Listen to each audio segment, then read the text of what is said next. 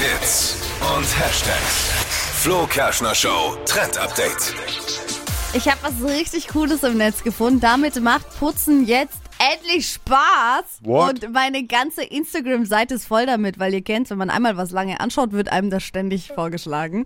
Und zwar sind das so Putzsocken.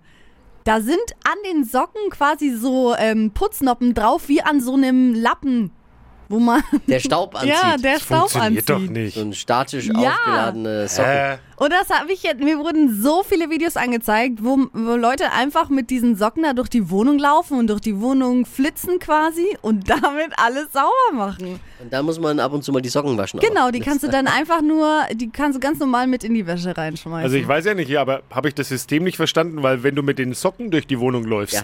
dann kannst du doch auch mit dem Besen durch die Wohnung laufen. Also die Arbeit ist ja deswegen jetzt nee, nicht es weniger ist ja nur... viel lustiger irgendwie. Ach so, Außerdem kannst es du die ja auch täglich immer wieder anziehen und musst nicht gezielt. Auch in die Arbeit. Ja, aber ich komme ich komm halt nie aus Versehen mal in die Ecken bei mir. Also wenn Ja, ich da jetzt musst die du dann Wohnung wirklich laufe. absichtlich reingehen. Wenn du Schuhgröße 47 hast, ist es natürlich schwierig, wenn du kleine Ecken hast. Außerdem macht's Spaß. Ich würde aber vielleicht sogar empfehlen, den Gästen dann auch immer gleich diese Socken ähm, Mit dem Hinweis, bitte auch, mal, bitte auch mal unter den Schränken Ja, genau. laufen. Genau.